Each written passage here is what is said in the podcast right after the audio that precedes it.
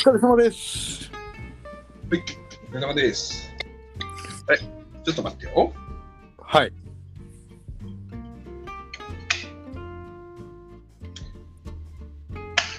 何が起こっているんだ？晩ご飯でトラブルが起こっているんでしょうか？ちょっと待ってね。初のソロタイム突入でございます。何を喋っていいものやら。あ、オッケーオッケーオッケーオッケー。およかった。危ねえ。おい、今週も眠かったと思うね、ロックバンドさ、マーブリックスをする騎士がしてる投稿でバブラジスポットってね、あのね、はい。なんか一回、ほんとついさっきまでね、年明け新年一発目の収録してて、はい。で、一回切ったじゃん。うん。で、ずっとこう、Bluetooth のイヤホンつけながら、今も喋ってんだけど、はいはい。イヤホンつけたまま一回切って、もう一回アンカーのアプリ飛ばして、なっちゃんが入ってきたらさ、携帯のスピーカーから声出てきたからさ、ほう あれあれ？と思って、一回イヤホンを、あのノブルのね、イヤホンを一回ケースにしまって、接続を切って、もう一回つなげ直して、今に至るって感じで。ああ、そういうことですね。そのカチャカチャ言ってた音なのか。あ、そうそうそうそう。そうです。そうですで、先週ね、お話ししたと思うんですけど、はい。なっちゃんがね、えーもう1週間前になりますけど、1月の9日ですか？10日でございます。10日ですか？10日にね、ライブに行ってきたよってことで、お話伺いたいと思いますけども、今週ね、はい。あれのライブ行ったんですか？えーっとですね。まあ、ライブとしては、主催は、えーチェルミコという、はいバンドじゃないか、女性2人組のデュオですね。まあ、ヒップホップユニットみたいな感じなのかな。ラップユニットみたいな感じで、なんか歌ってそうだよね。でヒップホップラップデュオの2人組の主催ライブで今ほぼ平日ツアーっていうのをやってて 本当平日なんだよね。マジで土やってる平日火曜日の夜ゼップ名古屋でやっておりまして 誘ってくれたんだけどね、なっちゃんがね。そうちょっとまあいろいろありましてあのチケット2枚取っていたんですがあの そうまあ1人で行くことになりましてお金もいただいていたんですが、そう。一人で行くのが寂しいなと思って、ゼップ名古屋一人はちょっときついなと思って、いろんな方に声をかけたんですが、まあ、見事に一人で行くことになりまして、えーそうですね、チェルミコの主催のライブ。ただですね、まあチェルミコ、そんな好きやったっけって思われた方もいるんじゃないかなと思うんですが、テルミコなんて、バベラジでそのテルミコってワードが出るの多分今日が初めてなぐらいだからね。初ですね。もしかしたら、あの、片割れ、片割れって言っちゃあれか、もあの、2人組のうちの1人の、えー、と鈴木まみ子っていう方が、まあ、えー、と鈴木まみ子として活動しているので、その曲をちらっとその話あったね、確かに。あったかもしれないですね。なんかこの曲ような気がする、それ。なんかその話をしたかもしれないんで、まあ50%ぐらいはチェルミコの話をしているとして、でもすごい容量の少ないレベルでね。そうですね。に対して、まあえー、となぜライブに行ったかというとそのチェルミコのライブにですね、えー、と今私大好きな、えー中村佳穂が来ておりまして、はおはまりしておりますね。い、でまあまた名古屋に来るんであればぜひ見に行こうと思ってチケットを取ったわけでございます。すごい短いスパンじゃない？なんなら名古屋に2回連続で来た回、2回連続で見に行ったぐらいの勢いじゃないですか？うん、2回連続で見に行ってますね名古屋の会は。そうですね。なんか名古屋に来た時全部見た、その直近の名古屋に来たライブ全部見たみたいって感じですね。で正直あの名古屋じゃなくても次のライブちょっと行きたいなって思うぐらいあの今そういう気持ちになるぐらいのライブを今回見せられたという感じでございます。な。なんなら大阪とかでも、場所が場所なら行きたいなぐらいの。そうなんですよね。そう次がちょうど大阪と東京でライブをやるのかな。なので行けるとしたら大阪かななんて思いながら。それは、その、あれ？中村佳穂としてってこと？ほぼ平日ツアーじゃなくて？じゃなくて中村佳穂の、えー、と本人の主催ライブというかツアーツアーってほどでもないのかなんかライブ本数は少ないんであれなんですけどまあちょっと回ってるよみたいな。っていうのでまあ一応大阪と東京またやるっていうことではい。まあというのはまあそうですね。そういうのそうそうそうそうそうそう。思うぐらいいいライブをね、見せられてしまったと。そうなんですよ、まあ、前回のライブもちょっと良かったよって話はさせてもらったと思うんですけど、はい。まあ、前回が、えー、と名古屋栄のなんていう場所なんだろうなあの県立美術館私立美術館ほオアシスのあそこです、う。はいはいはの下にあるホールでやってたんですよ前回は。い。はいはい。そんなところがあるんですね。そうなんですよ。でまあみんな座って見る感じでメンバーの構成も、えー中村佳穂コーラス2人ベースギタードラムドラムっていう編成だったんですね。この前ね。そうなんですよ。だから結構な人数だしツインドラムだしはいがすごいあの音圧があるというかまあえっ、とそうですね。ひ広みがある。なんなんて言うんだろう。ままあこうバンドスタイルとして、あうん。ちゃんとしてみたというか。という感じのライブでして。でまあ本当に中村佳穂が好きなメンバーを呼んだんだなって感じのライブでしたっていう話をしたと思うんですけど今回、えーゼップ名古屋に行きましてでステージにまあ当然中村佳穂が最初に出るんで、はいはいはい。その機材が置いてあったんですけど、うん置いてある機材が、えーキーボードベースアンプ椅子だったんですよ。はいはいはい。ぼやってなるね。あれ？みたいな。前回ドラム2セットあるし、なんかすごいマイクもいっぱい立ってるしみたいな感じだったんで、ちょっと様子がおかしいぞ。しっかりしたセットだったんだよね。うん。それに対して、米案しかないし、まあ、マイクは、えっ、と、2本ぐらい立ってる状態で、まあ、中村佳穂のマイクもあるし、それ以外に2本、スタンドに一応突っ立ってるマイクがあるのと、あと椅子っていう状態で、ななんじゃこりゃってなるね。えどうやってライブやるんだろう？今日のライブはどんな感じなんだろう？と思ったら、まあ、中村佳穂ソロで出てきて、まあ、あの歌いながら MC をやるいつもの感じで？なっちゃんから聞くいつもの感じそういつもの感じの歌なんか MC なんかわからん感じで音楽要請現るみたいなね。ああ妖精出てきたって感じで始まり 始まり。で始まってじゃあ今日のメンバー紹介するねみたいな感じであのーなんていうんだ？ビートボックス？ヒューマンビートボックスのはいはいはい。方がすごい出てきて。えそれでリズムやるん？みたいな感じではいはい。最初あの中村佳穂とヒューマンビートボックスのみで曲をやり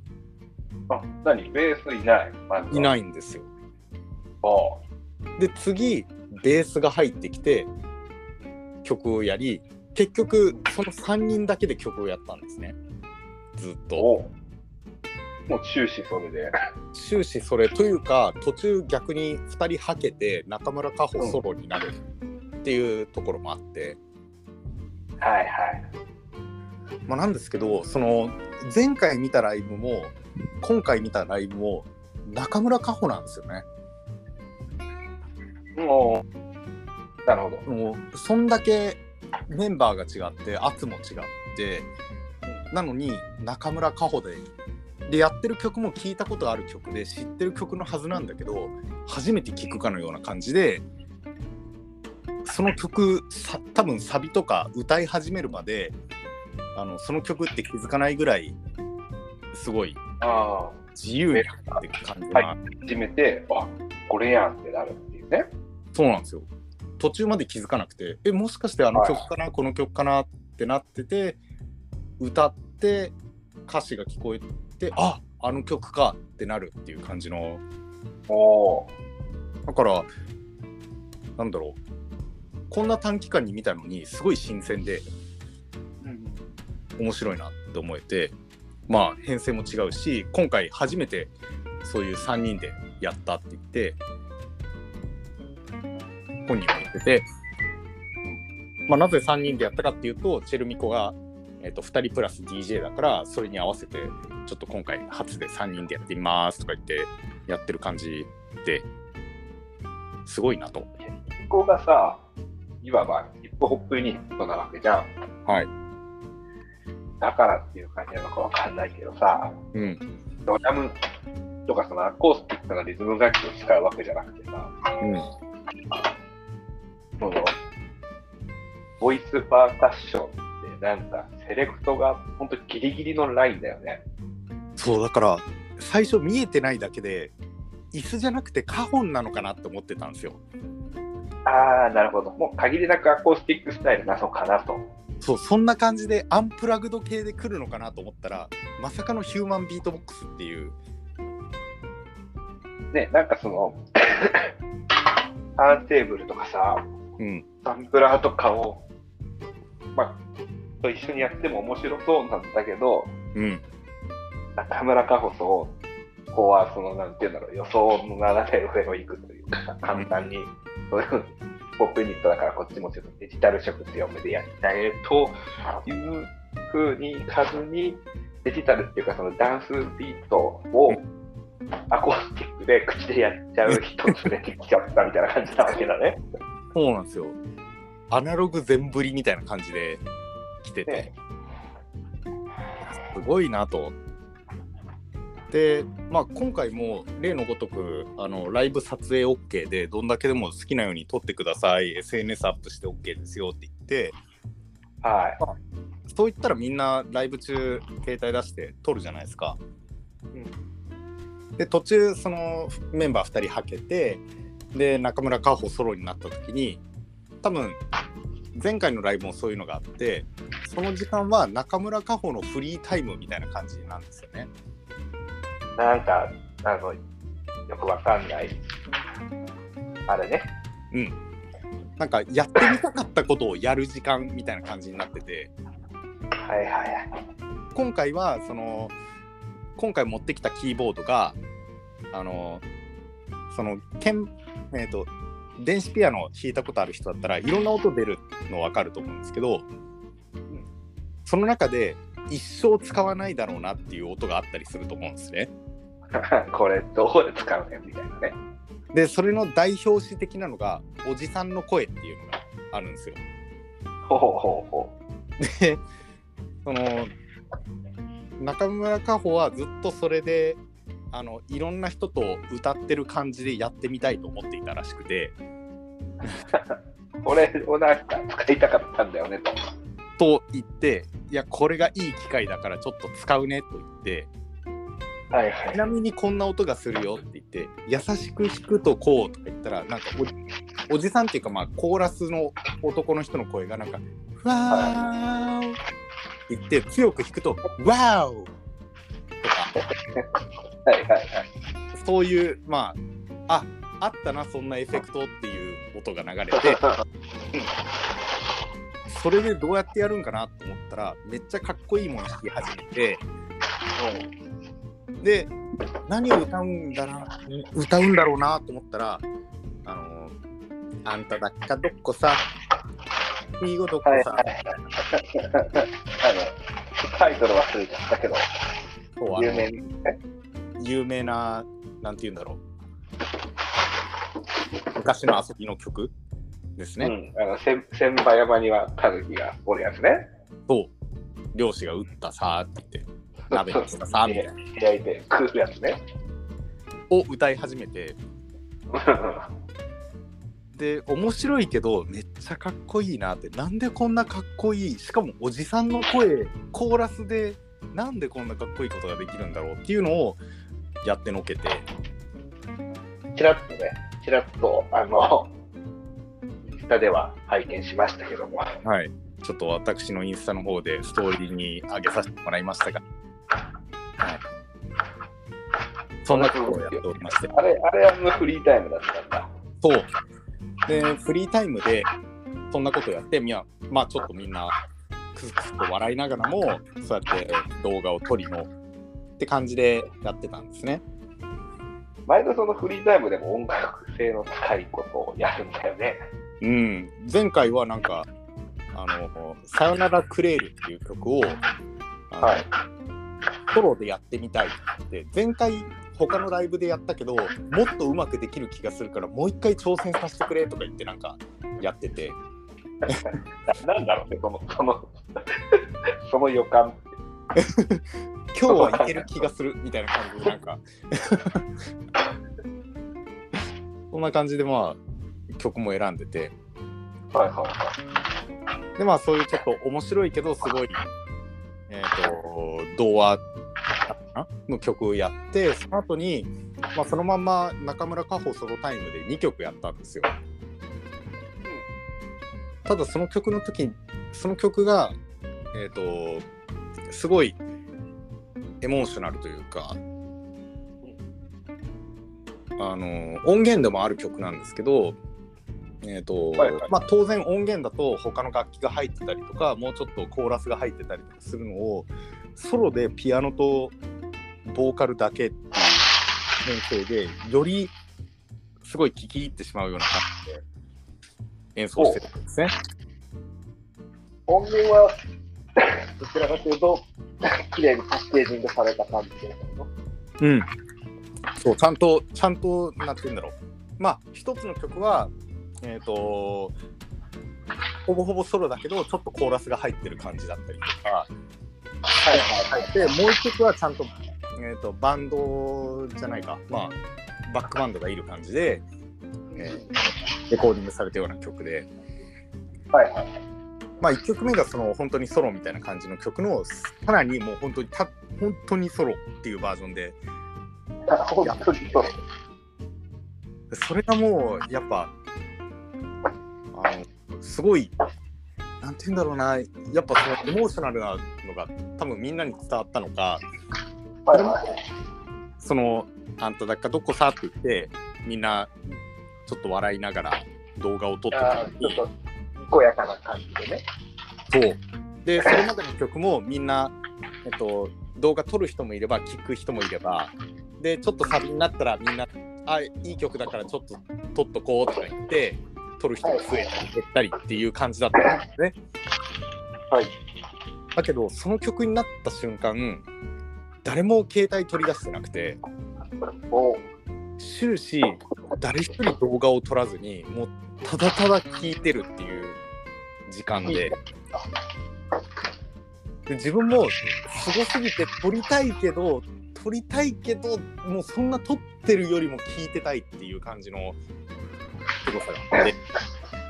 カメラ越しじゃなくても目で見なきゃみたいそうもうこれはちょっとそんな動画を撮ってる場合じゃないぞと。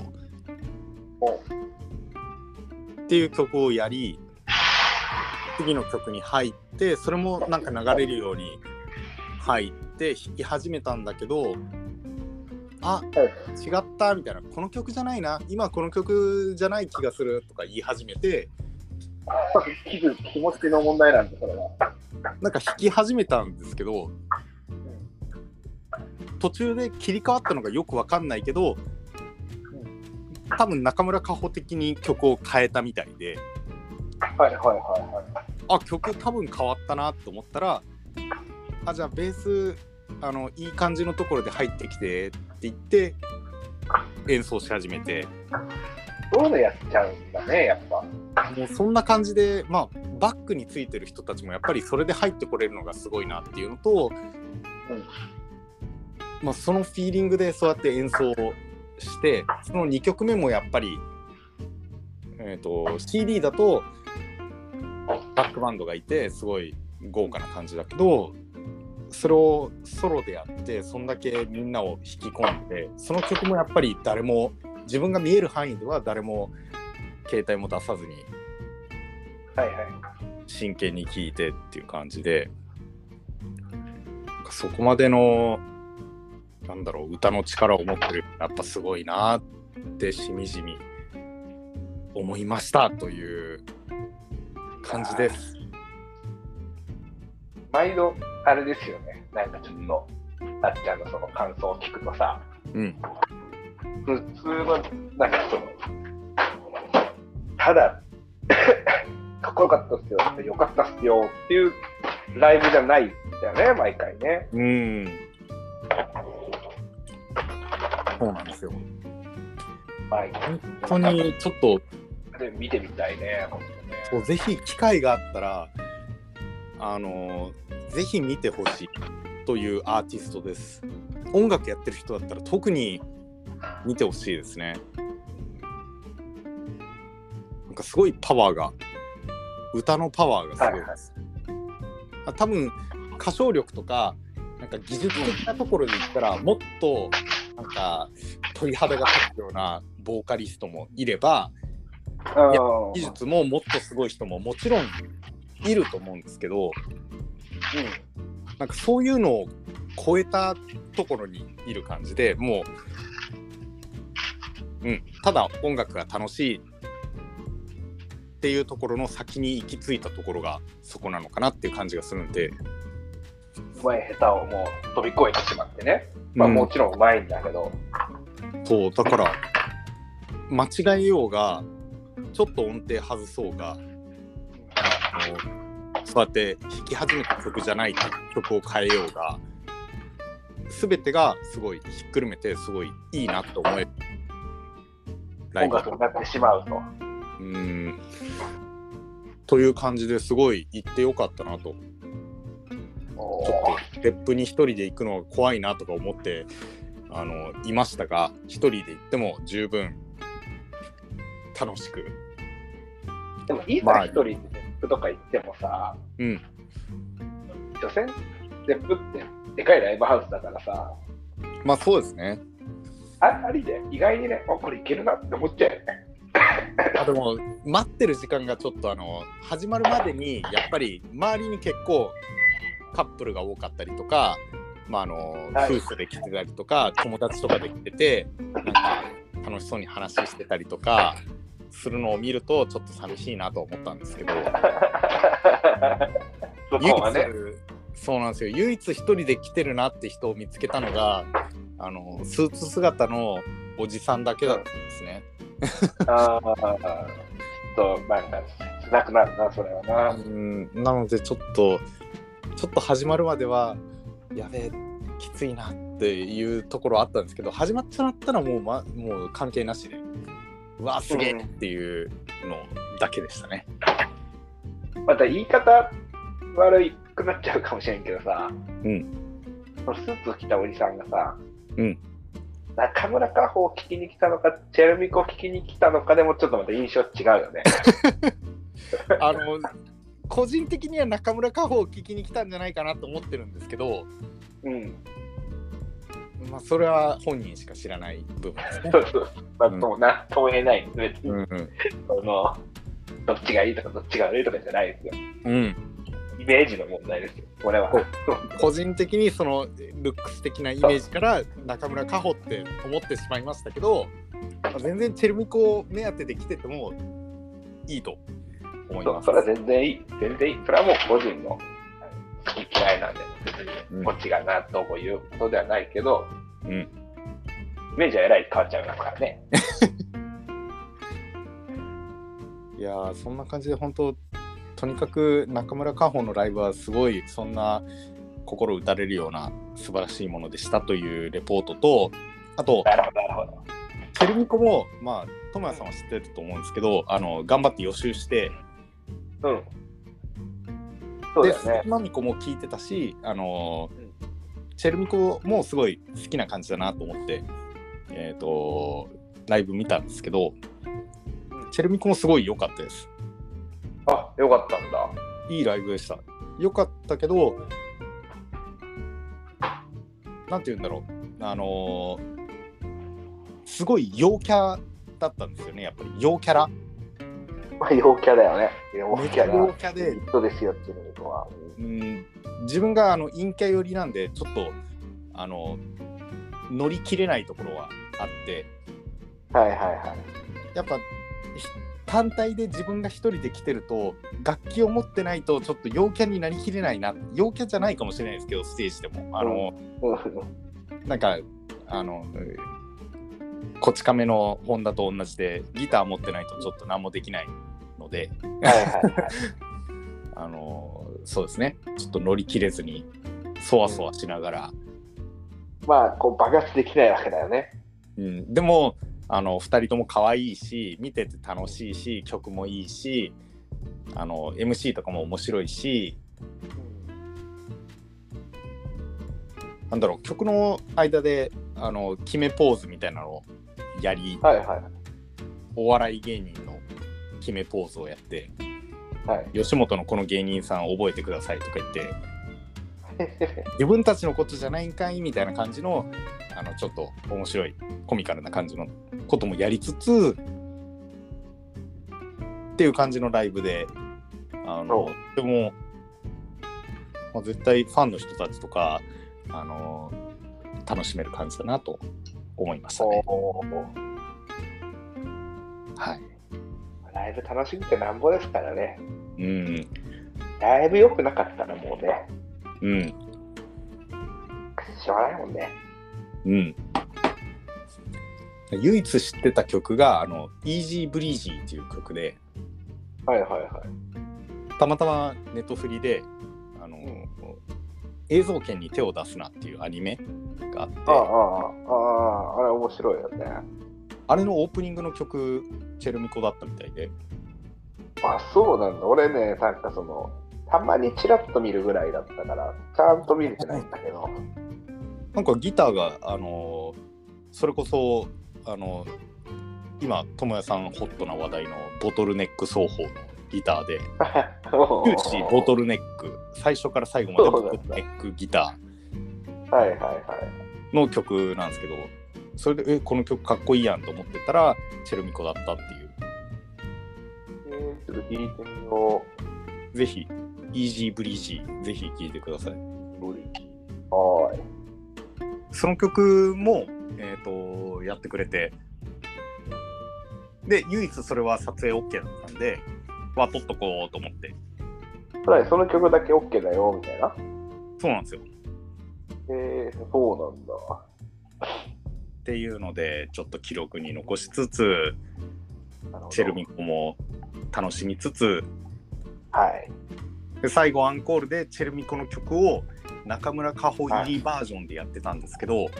え中村佳穂入れると中村佳穂になっちゃいますね。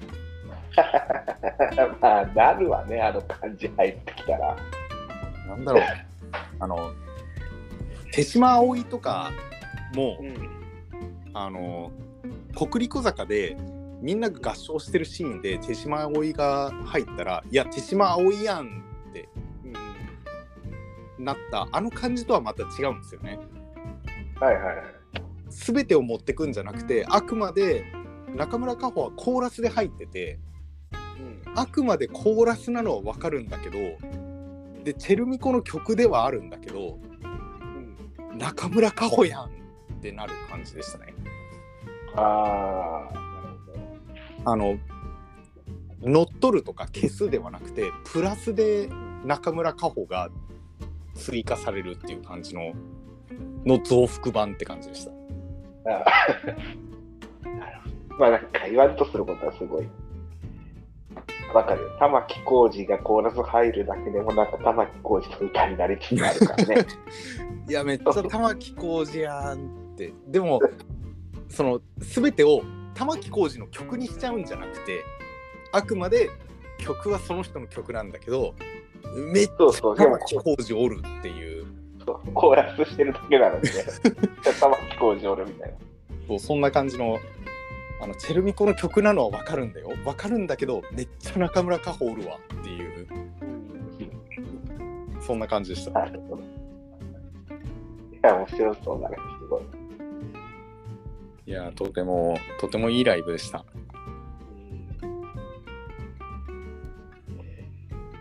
ちなみにですが、その、あの、みんなが、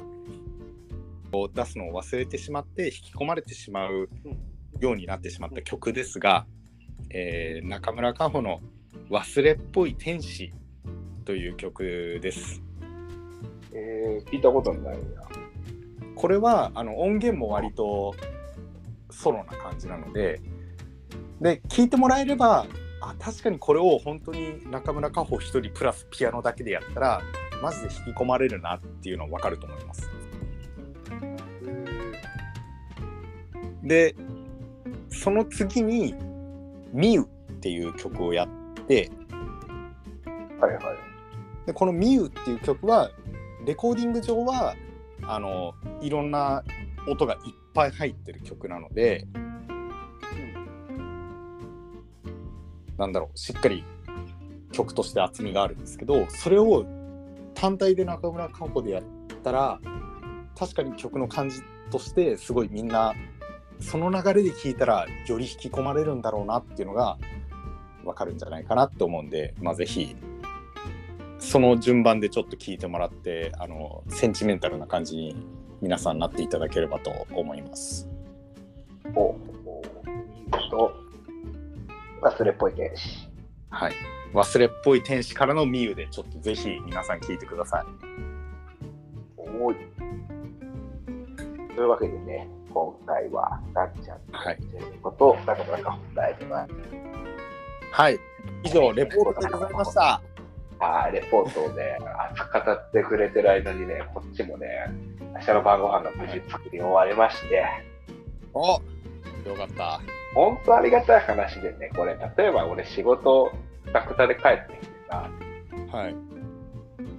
もう、あの、一人ポツンとしてるとさ、うん、飯作り出す時間がめっちゃ遅くなっちゃうわけよ。あもうその、なんかもう、ただ家で溶けちゃってね、ドローンって。ー 確かに一回あのソファーに座っちゃったりとかするとももダメですう動けない。でもこう、なっちゃんが、こう、ね、なっちゃんとかとこう話し、なんかしながらだとさ、うはい。まだなんかこう、頑張れるっていうかさ、うんうんうん。別にちゃんと話聞けやってわけじゃなくて、話聞いてないわけじゃないけど、その、やりながらだとね、うん。やりながらだと、この、すごい、なんだろう、なっちゃんの話の方を主にしてるから、うんうん飯を作るっていうのはもうながらになって、うんうん。こう、そこにあんまりこうストレスがいかないっていうかさ、それをメインに飯を作んなきゃいけないってやるとなると重い腰になってしまうのが他のことをやるついでにまあ飯作るかってなるとまた気持ち的に全然違いますよね。そうそう、曲のそのレシピ考えながらやってるわけじゃなくて、もうレシピはあるからさ、うんこれを作るっていう。レシピは別に読んで作っとるだけだでさ、うんうんうんそこに頭はいってないわけだな。うんレシピもあるから読みながらこう、切って、これ混ぜて、焼くんかみたいなことしながら、だから、確かに。ね、有意義な時間をね、有意義な約1時間ですかね、あ先週の分と今日の分、2本。連続で撮ったんで、これもう本当ね、こ心折れてるとね、12時ぐらいまで起きてて、結局飯も、あ、作んなきゃって思いながら作らなくて、で、ダメだってなって、明日朝、早く起きて作るのに、6時ぐらいに起きて一人一人で作るっていうね、それが一番辛いから、眠いな、みたいな。なんで起きたみたいな。昨日の夜やっときゃ楽だったのにっていうやつね、そうそうそうそう。うんそれ結構あるから、そのまた。今日は本当ね、なっちゃんのおかげでね、家事も済んだし、そう。で、来週っていうか、この放送回がされてる頃には、俺は夜勤なので。は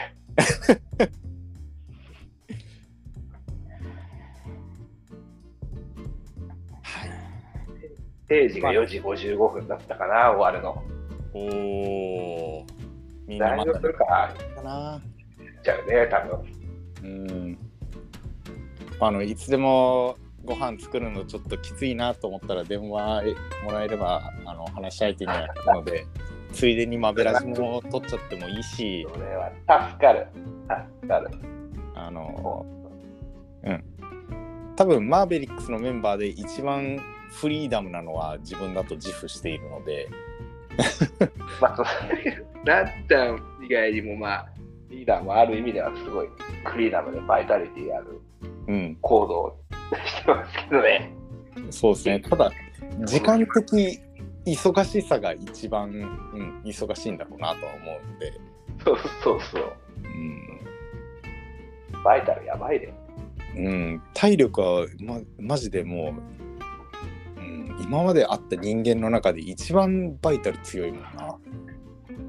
俺とかなっちゃんはどちらかというと家に行って時間があるみたいなタイプなんだよね。そうなんですよ。で もしくはもう家にすらいねえからもう。うん、時間がね。そう時間がないけどいろんなことをやってるから、うん、時間の使い方をそうですね。有効にフルに全ての秒単位で時間を使ってる感じですね。いいので俺らと。うん、ただただ時間を浪費しているので、まあ、てな感じでね、今週は、先週、今週と、えー私はキッチンからお送りしましたけど、はい。